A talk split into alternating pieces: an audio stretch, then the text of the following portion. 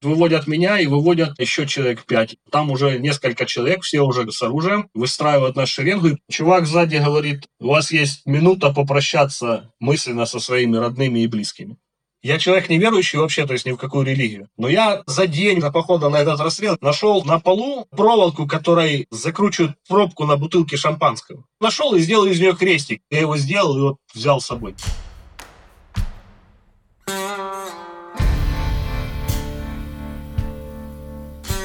Привет, друзья! С вами Миша Ронкайнен и Тюремный подкаст. Подкаст про жизнь в тюрьмах разных стран мира. Я беседую с людьми, которые в них отсидели или сидят прямо сейчас. Сегодня говорим про тюрьму государства, которого уже не существует, о Донецкой Народной Республике. Россия с осени 2022 года считает, что это теперь Донецкая область России, а Украина и не переставала считать, что эта территория входит в ее состав. Мой подкаст вне политики, потому предлагаю тебе, дорогой слушатель, решать самому, к какой стране относится Донецк. Для меня важно, что там были и есть тюрьмы. В одной из них отсидел наш сегодняшний герой Илья. История его попадания в тюрьму одна из самых необычных, что была в тюремном подкасте. В общем, дослушивай выпуск до конца, сам все узнаешь. Илья, рассказывай. Я коренной датчанин. Я жил там всю свою сознательную жизнь, занимался мобильными телефонами, а тут брат предложил заняться грузовой техникой. Погрузчики, трактора и так далее. Еще в спокойные времена, когда еще ничего не происходило. Ты говоришь, что это было еще в спокойные времена. То есть это когда было? Май-июнь 2014 года. Тогда еще не было ясно, что вообще происходит. Милиция, она еще оставалась в городе, но она уже ничего не могла на самом деле. Я, насколько помню, тогда уже были какие-то боевые действия, и Стрелков уже вошел в Донецк. Ну, в аэропорту уже шли какие-то перестрелки. Но это было так далеко и так неестественно, что казалось, что это где-то не у нас и не с нами происходит. Тогда милиция стояла на блокпостах с э, так называемыми новыми властями. Там не пойми, что происходило. Как раз весной 2014 года мы начали второй бизнес. Мы купили эту технику, начали сдавать ее в аренду. Звонит мой старый знакомый, просит один трактор в аренду на месяц. Мы без проблем даем этот трактор. Проходит одна неделя, вторая неделя, третья неделя, с нами никто не рассчитывается. Я начинаю выяснять подробности. Оказывается, что моим трактором отрывают железнодорожные рельсы.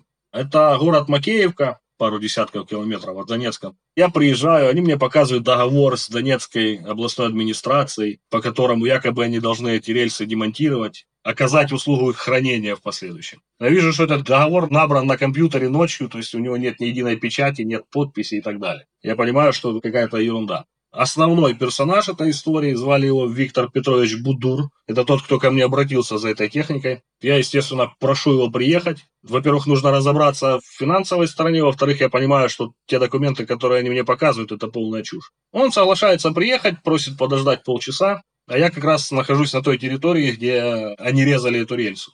Это пустырь километров 5 длиной, и упирается эта рельса в металлургический завод. То есть они режут эту рельсу у завода. А завод уже не работает? Да, там была охрана, но я думаю, что он не работал в принципе. Я жду этого товарища, но перед ним приезжают охранники с завода с собаками. Как-то так совпало, что они узнали, что у них режут эту рельсу и воруют ее. И приезжает мой знакомый, который меня эту технику брал в аренду. Он кому-то звонит, этот Виктор Петрович, просит охранников подождать, проходит какое-то время, и приезжает три машины, забитые под завязку парнями в камуфляжах, с винтовками, с автоматами, с гранатометами и так далее. Охране объясняют, что рельса им уже не принадлежит. Собаку застрелили этой охраны. Надеюсь, не из гранатомета? Нет, нет, нет, не, из пистолета. Но я понял, что ситуация уже патовая, потому что это были явно не милиционеры, и то, что они себе позволяли, в мирное время никто сделать не мог. Ты просто стоял, наблюдал, или ты как-то участвовал во всей этой заварушке? Я стоял вообще в стороне, я ждал, пока они решат эти вопросы с охраной, потому как я полагал изначально, что охрана внесет какую-то ясность, вызовет милицию и так далее. Когда они увидели этих парней с оружием, они поняли, что не их не уровень, и, соответственно, охрана уезжает. Ну и, соответственно, вся эта компания переключилась на меня. Виктор Петрович объяснил этим парням, что у меня есть какие-то претензии к тому, что происходит. Я приехал не один, у нас приехало три человека, я, брат мой и товарищ. Сначала нам просто объяснили, что наша техника уходит на нужды ополчения. Так часто говорили модная фраза. Такое практиковалось уже в Донецке, и это было нормальным явлением. Но, естественно, я с этим согласен не был. Начал пытаться своих знакомых набрать, скажем так, искал справедливость. В оконцовке меня и брата усаживают в одну из этих машин, на которые приехали они, связывают за креслом сзади руки, и брату кладут гранату в руки. Третий человек, с которым я был, максимально был настроен критически. Пока мы уже связаны были, прилетело ему пару раз прикладом по голове. Но его увозили без нас, и дальнейшая судьба его по сей день мне неизвестна, я не смог его найти. Но это был человек, с которым ты близко общался. Да, да, это мой хороший товарищ. Лет 10 дружили. Он просто случайно оказался в то время в том месте, я предложил ему поехать со мной. И он пропал без вести? Да, я его после этого никогда не видел. Предположительно, наверное, он погиб? Я думаю, что да, потому что нас оттуда увезли, и, как потом я уже выяснил, двоих человек застрелили и закопали там же. У меня по сей день есть люди, которые готовы показать это место, то есть они до сих пор там лежат. Это кто-то из работников, ну, подробностей я не знаю. Там довольно большая команда работала, наверное, человек 15. Одни эти рельсы резали, вторые их грузили, третьи еще что-то. А как у тебя вообще хватило смелости это спорить с людьми, которые собак стреляют, у которых э, оружие куча, включая гранатометы? Я на тот момент в городе имел определенный вес. И я всегда был уверен в том, что пару звонков расшевелят и начальников милиции, и кого-то другого, если это будет нужно. По крайней мере, до этого всего так и происходило. У нас Милиция не хотела работать, пока ее не отблагодаришь или не заставит кто-то работать корректно. На тот момент мы занимались телефонами, это основной бизнес был. Была очень прибыльная сфера, и моменты всегда возникали. И всегда все вопросы решались. А сколько тебе лет тогда было? 26 лет. 26 лет. То есть ты был молодым парнем, и уже у тебя было несколько бизнесов. То есть успех. Да, если кто-то из слушателей знает рынок Горсад Донецкий, то, я думаю, возможно, знает и меня. Вам дали гранату в завязанные за спинкой сиденья руки. А зачем? Вы же можете взорвать все. Там эти машины стояли метрах в 30 от того места, где происходили события. Если бы она взорвалась, то, скорее всего, она бы никого не зацепила, потому что это было далеко. Какой смысл-то вам давать гранату в принципе? Вы же можете взорвать машину, а машина это все-таки имущество. На тот момент машина не представляла никакой ценности абсолютно в Донецке. Их отбирали в таком количестве, что они могли забрать одну, ехать на ней по городу, увидеть другую, которая больше понравилась, и забрать ее. Тогда ценились пикапы Mitsubishi L200 и так далее. Вывозили целый автосалон и грабили. Это было в порядке вещей. Какие вообще эмоции испытывает человек, у которого граната в руке, которая может взорваться в любой момент? Да даже мысли не было, что она взорвется на самом деле. Причем даже скотч умудрился ослабить. Если надо было, я бы и руки мог освободить, но это бы ничего не дало. Я боялся не так гранаты, как осознание того, куда нас везут. То есть я понимал, что это только начало с одной стороны, я понимал, что раз нас посадили в машину, то нас уже не убьют. А с другой стороны, я понимал, что нас везут не на чай с пряниками. Такое количество вооруженных людей просто так не приезжает. Ехали вы с гранатой в руке, что ли? Нет, когда подошли к машине, они забрали ее. В итоге там все порешали в том месте, где пилят рельсы, и вас также завязанными руками повезли куда-то. Да, нас увезли вдвоем на одной машине. Остальные оставались там. Куда вас привезли? В центр Донецка, улица Щерса. На тот момент это уже захваченное здание СБУ, Службы безопасности Украины. А рядом с ним банк, Надра назывался. Они через стенку стояли, нас везут в этот банк. Банк уже тоже не является банком, на тот момент это уже полноценная тюрьма.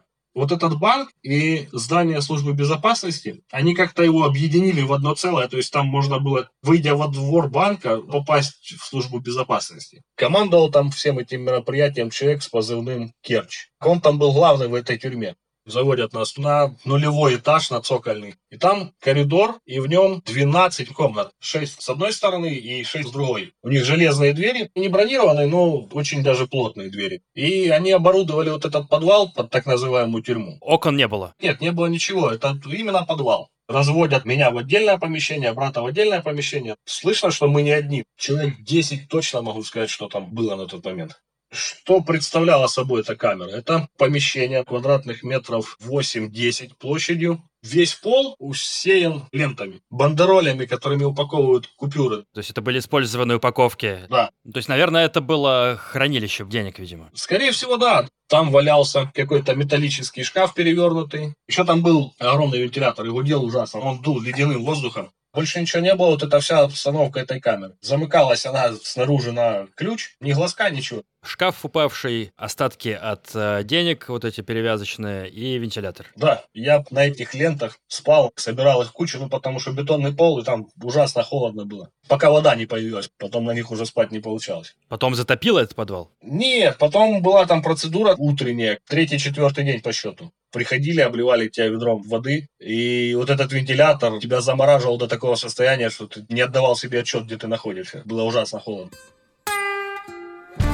Первый день нас закрыли в этих комнатах, барсетку, документы, телефоны и так далее. Это все забрали, ну, единственное, что у меня оставалось, это пару сигарет, и до утра вот это было единственное развлечение. До утра не происходило ничего. Потом пришли два парня, вежливо сопроводили меня на первый этаж с этого подвала. Более-менее такой цивилизованный кабинет, там еще мебель была заявили мне, что ихний следователь уже составил по мне какие-то материалы, и все это передано в суд, и что суд, значит, рассмотрит это все и приговорит меня чуть ли не к высшей мере наказания. Я даже на какой-то момент в это все поверил. То есть, думаю, неужели настолько изменились времена у нас, что вот так это работает? Ну, естественно, это все был блеф и попытка заплатить.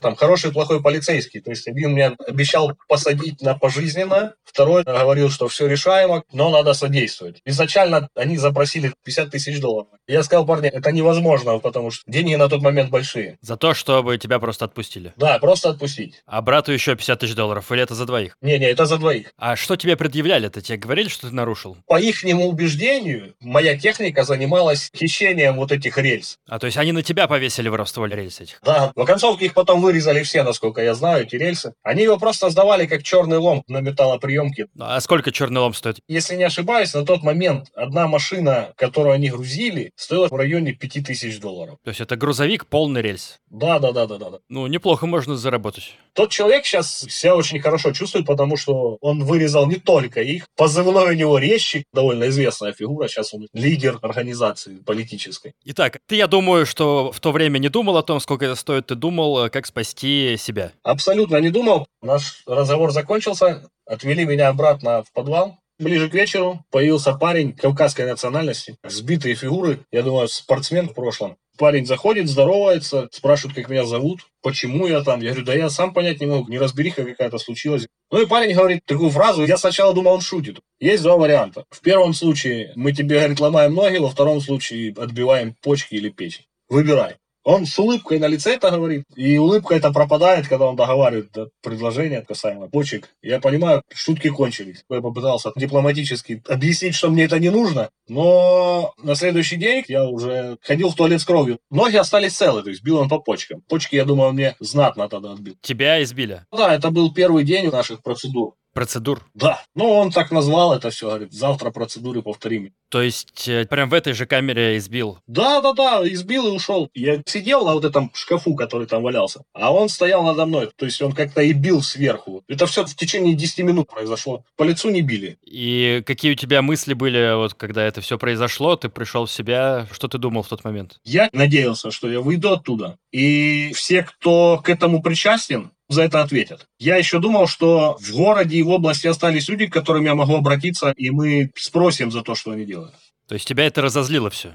Да, больше всего хотелось мстить. Я надеялся, что я выйду, и мы потом к этому разговору вернемся. Ни страха, ни отчаяния, ничего такого не было? Нет, не было. Была ненависть и непонимание, как такое может быть, потому что я жил в городе-миллионнике, в цивилизованном обществе, и тут вот такое. Для меня вот это было крайне странно забегу немного наперед. Мы потом общались, я спрашивал, вы отдаете себе отчет о том, что я могу выйти, и вы можете потом оказаться на моем месте? Ну, люди говорили, что это исключено, потому что у нас очень серьезные покровители. А ты сразу не мог им квартиру предложить или там другие тракторы, если у тебя есть? Я с первого момента, когда пошел в это помещение, где был хороший и плохой полицейский, понял, что пока я не отдам им хоть какие-то деньги, я туда не выйду. Я сразу понимал, надо платить. Естественно, не ту сумму, которую они просили, ее реально не было. Но я понимал, что после вот этих физических процедур опять меня поведут на эту беседу. Там стоял вопрос очень четко, сумма денег. Никто бы не заморачивался оформлением квартиры, никто бы там не заморачивался той техникой. Дальше меня водили опять же к этим парням на допрос. На второй раз, когда мы с ними общались, они мне дали телефон, поинтересовались составом моей семьи. У меня на тот момент один ребенок был. Поинтересовались, сколько лет, как здоровье. Все велось к тому, что если ты не отдашь деньги, то ребенка ты больше не увидишь. Они это прямо сказали или прозрачно намекали? Прямо, прямо. Там никто ни от кого ничего не скрывал. И ты позвонил семье, которая не знала, где ты находишься вообще все эти дни, да? Нет, я семье не звонил, потому что мы на тот момент с женой не жили. Я понимал, что звонить надо не жене, она эти вопросы не решит. Я начал обзванивать всех знакомых, кто мог как-то повлиять на все это дело. А сколько к тому моменту цена составляла уже? Мы договорились на 20 тысяч долларов. За двоих. Да. Обзвонил я, наверное, человек пять. Денег я не нашел. А ты бы сам дал денег, если бы тебе кто-то звонил в тот момент с такой просьбой? Только, может быть, очень-очень близкому какому-то человеку. И тебе тоже никто не помог в тот момент? На тот момент нет. Значит, отвели меня обратно в камеру. Проходит, соответственно, очередная ночь. Следующее утро другой парень пришел с ведром воды. Ни слова я от него не услышал. Ему открыл коридорную дверь. Он вылил на меня ведро воды и ушел. Я сначала не понял, что это было. Потом, спустя пару часов, когда этот вентилятор дул ледяным воздухом, холодно было ужасно. Пробовал завешивать этот вентилятор, потому что с него дуло ужасно. Своей одеждой, футболкой. Но оно не давало никакого эффекта. Я спал на этих обертках. Большая часть из них намокла, пол намок. Спать на них было не совсем комфортно. Поэтому я собрал остатки сухих вот этих вот упаковок в маленькую кучу и спал просто упершись спиной на стену, сидя. Ты там сидел целыми днями в этой камере, получается, фактически круглые сутки. Чем ты там занимался все это время? А там нечем заниматься, просто передумал все о своей жизни вообще, то есть пытался просчитать, что будет дальше. Больше ничего не оставалось делать. Ты целыми днями сидишь или ходишь из угла в угол, и кроме как думать о чем-то, больше-то особо и делать нечего. Дорогой слушатель, напомню на всякий случай подписаться на тюремный подкаст или поставить лайк, оценить, смотря где ты его слушаешь. Только видя твою активность, я понимаю, что подкаст кому-то нужен, и его надо делать дальше. Если лайки уже везде прожаты, то скинь этот эпизод, пожалуйста, кому-то из друзей, потому что подкасты, скажу честно, очень сложно развивать, раскручивать, только вот если слушатели делятся со своими друзьями, какой-то прирост идет. Спасибо. Кормили один раз в сутки. Каша мелкозерновая кусок хлеба и стакан воды. А туалеты, получается, только по запросу. Так просто пописать, если ты захотел, ты не мог. А некуда, там же нет никаких условий вообще. Когда уж очень сильно просишь, коридорный водил в туалет. Сверчок его называли все. Малолетка, ему лет 15 было. У него был автомат и граната. Были мысли забрать у него силой этот автомат, но я понимал, что дальше с первого этажа я не выйду, потому что сверху куча народа. Коридорный, как ты его назвал, он с вами разговаривал вообще или разговаривать запрещалось? Я от него ни слова не слышал. Что было дальше? Тебя продолжили водить на допросы со звонками? У нас несколько таких эпизодов было, когда я там обзванивал знакомых. Они забрали мой телефон, и потом он куда-то пропал. То есть у меня не было даже телефонной книжки, по сути. Я там через одних знакомых, чьи номера помнил, находил вторых знакомых, звонил тем. Мне никто не давал на это много времени. Я больше, чем 15-20 минут не имел возможности звонить. И так было несколько раз. А потом на четвертый по счету день пришел еще раз тот парень кавказской национальности. Ну, я уже понял, как бы, что будет. Сначала ударил по голове, потом начал хаотично бить по спине палкой. Деревянный брус метра полтора, наверное, в длину. Но больше всего бил по ногам, вот ниже колен. 8 лет прошло, по сей день шрамы остались. Проходит день-два, и случается то, чего было реально страшно выводят меня и выводят еще человек пять. Только вместо вот этого одного коридорного там уже несколько человек, все уже с оружием, выстраивают нашу шеренгу, и потом откуда-то появились еще другие люди, я думаю, что их привели с того же подвала. Человек 10 нас было. Выводят нас на задний двор, выстраивают на расстоянии вытянутой руки под стенкой, и чувак сзади говорит, у вас есть минута попрощаться мысленно со своими родными и близкими.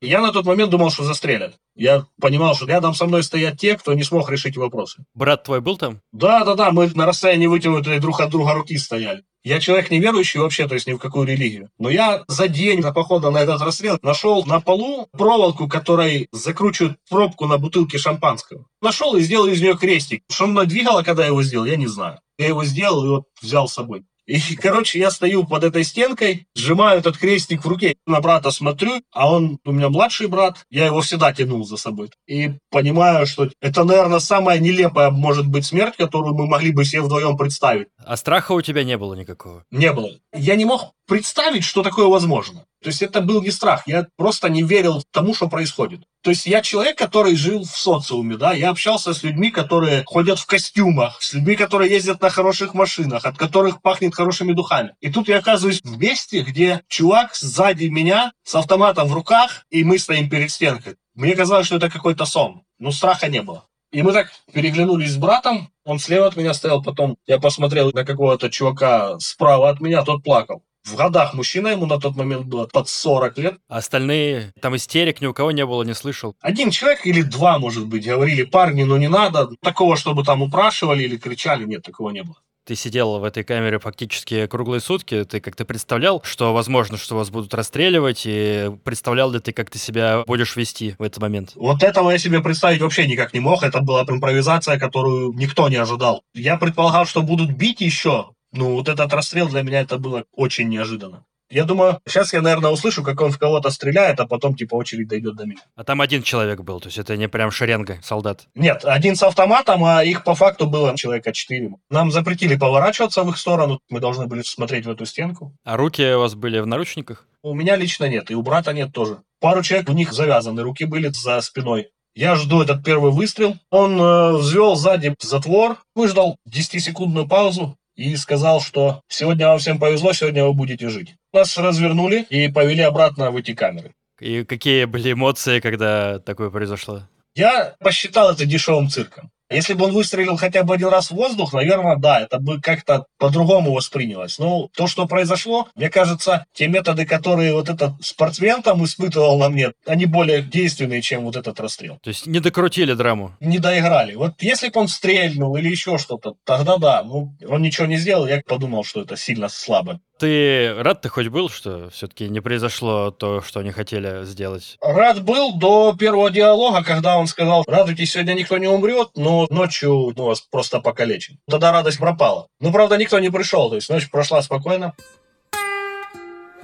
На следующее утро опять вот эти звонки, эти обзвоны, все те же лица. Вот этот хороший, плохой полицейский. В тот день они были оба хорошими полицейскими. Он говорит, вас вчера не застрелили, у тебя есть прекрасная возможность сегодня решить вопросы финансовые и поехать домой. Вот телефон, звони, продолжай, как выяснилось потом, вот этот Виктор Петрович, который арендовал у меня технику, он им подсказывал, кому мне обратиться, чтобы за меня заплатили. Но, тем не менее, денег ты не нашел. Тогда я дозвонился до человека, он сказал, мне нужен день-два, мы найдем эти деньги. Это был человек слова, я понимал, что он заплатит. Причем я думаю, что они даже знали, кому я звонил лично этого человека. Донецкое областное управление МВД – это один муравейник, где все со всеми знакомы. А эти парни как раз были оттуда. А то есть это были бывшие украинские полицейские? Да, да, да, да, да. Это украинские милиционеры.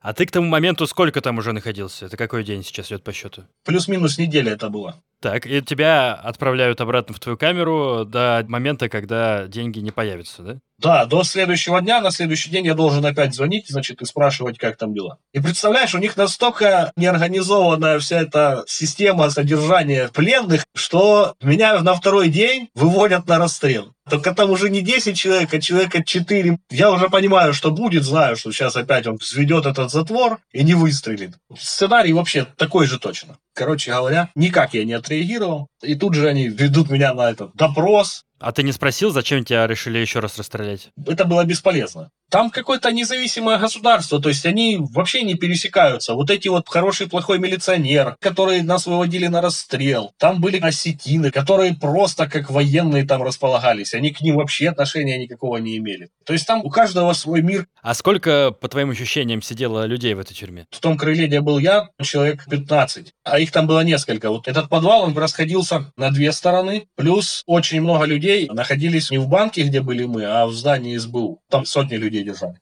Я знаю парня, который оттуда вышел, мы, говорит, мертвым завидовали. Там страшные вещи творились.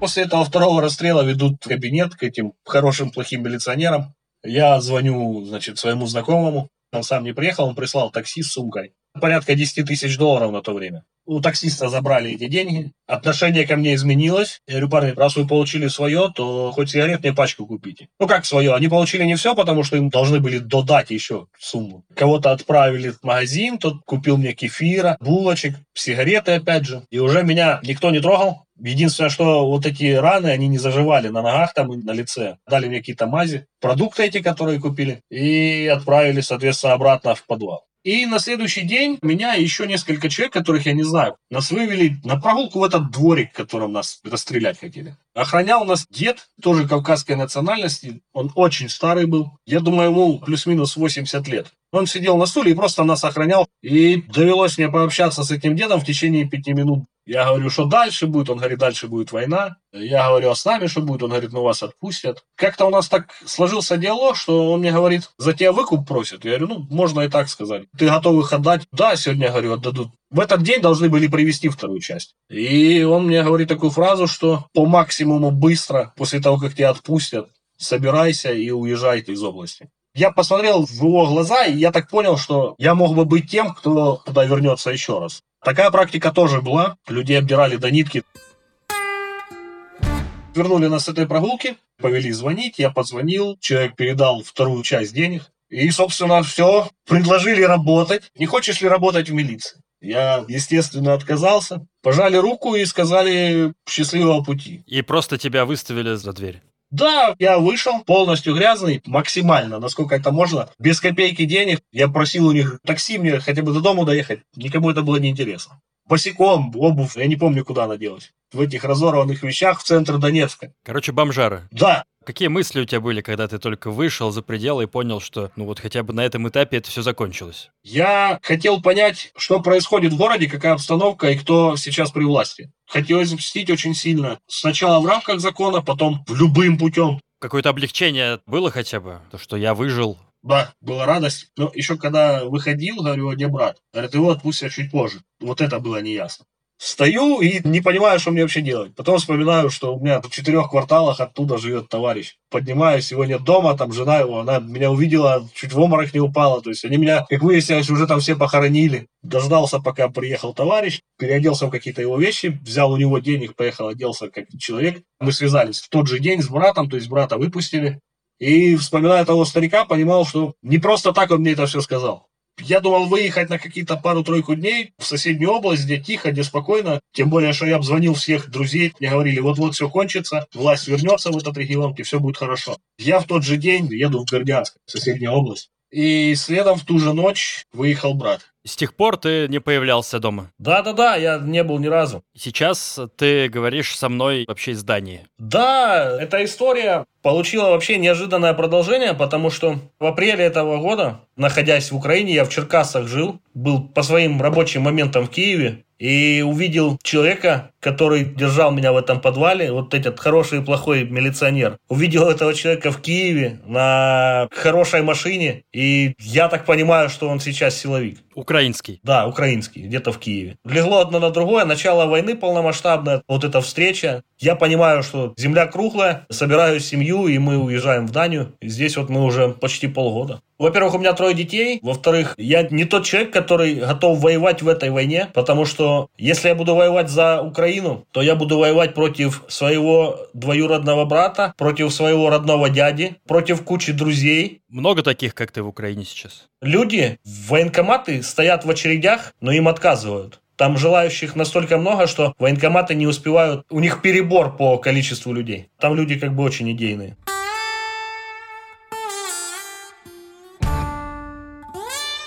Ты в итоге сколько провел там? Около недели? Я думаю, да, около того. Одни знакомые говорят, что я исчез там 10 дней назад, вторые знакомые говорят, что неделю. А кто-то до тебя был уже в этой комнате? Жил в ней как заключенный? Я пытался найти какие-то следы, не нашел ничего. Я думаю, что я был первый. А кто-то сидел после тебя там, как ты думаешь? То есть тюрьма это продолжала работать? Конкретно в моем помещении я не готов сказать, а в целом заведение это работало до 2018 года. Продолжали свозить туда людей, и основная задача была такая же, как у меня, то есть вытащить из человека все и потом выкинуть его в порватой одежде на улицу. А сколько платили вообще люди? Вот ты заплатил по 10 тысяч долларов за человека. А сколько платили другие люди? Сколько стоила жизнь в Донецке? Очень-очень индивидуальный случай. С каждого по возможности. У меня был хороший знакомый. Он умер за то, что не захотел отдавать машину. Прям в центре Донецка убили Второй случай был, под 100 тысяч долларов отдали денег тогда в совокупности. У меня был знакомый доктор, которого остановили на блокпосту. Он хотел вывести семью в подконтрольную часть Украины. Его остановили, увидели, что у него дорогая машина, сразу забрали машину. Женщину с ребенком отправили на украинскую территорию, а его посадили в то же место, где сидел я, только это уже был 2017 год. Сначала забрали все, что было, отпустили. В тот же день забрали его еще раз, опять-таки закрыли в эту же тюрьму и заставили обзванивать всех родных знакомых, и еще раз его ободрали, а потом только отпустили к семье. Он был точно в том же месте.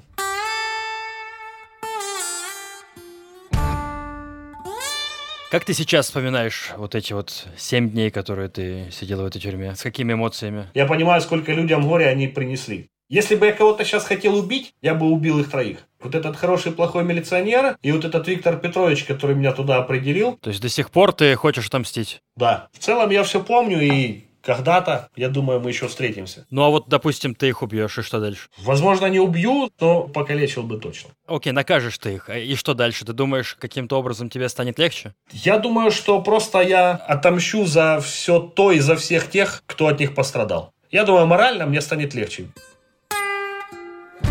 Как ты думаешь, там сейчас до сих пор есть такие тюрьмы? На сегодняшний день, насколько я знаю, нет. Именно вот эти помещения они позакрывали. В 2018 году этого не стало. Там более-менее какие-то появились нормативные акты, какие-то порядки и законы. Мои бывшие работники стояли на блокпостах, останавливали меня на машине и просили с меня денег за то, чтобы я проехал комфортно. Я знал, кто эти люди, то есть это не самые успешные в мире люди. Он считал, что пока у него оружие, он прав. Вот эту публику в 18-19 годах здорово придавили. То есть, друзья, сейчас мы с вами говорили, а вы слушали то, что уже стало историей, и я очень надеюсь, что эта история больше не повторится ни в Украине, ни в России, и для этого нам важно помнить, как это было. Спасибо большое тебе, Илья, что рассказал об этом. Очень надеюсь, что дальше в твоей жизни все будет хорошо. Спасибо, будем стараться. Это второй раз с нуля, и восемь с половиной лет назад я уехал из дома на несколько часов а оказался сначала в другом городе, потом в другой стране. Мы сейчас начинаем все сначала. Илья, удачи тебе. Спасибо, всего доброго. Дорогой друг, спасибо, что дослушал выпуск до конца. Обычно на этом моменте я говорю, что дополнительные материалы к подкасту в моем телеграм-канале, но к этому выпуску нет дополнительных материалов, да и незачем они. Фотографии и видео из Донецка мы и так видим каждый день в новостях.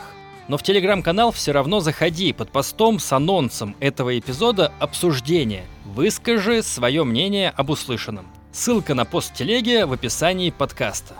Этот эпизод опубликован за несколько дней до Нового года. Поздравляю с наступающим или уже наступившим. Желаю, чтобы война закончилась. Чьей победой, опять-таки, решай сам. Хочу оставить этот подкаст вне политики, чтобы тебе было приятно в него заходить, и ты отдыхал от всего трэша вокруг, слушая меня. А зовут меня Миша Ронкайнен. Монтировал подкаст Николай Денисов. Увидимся в следующий вторник. Пока.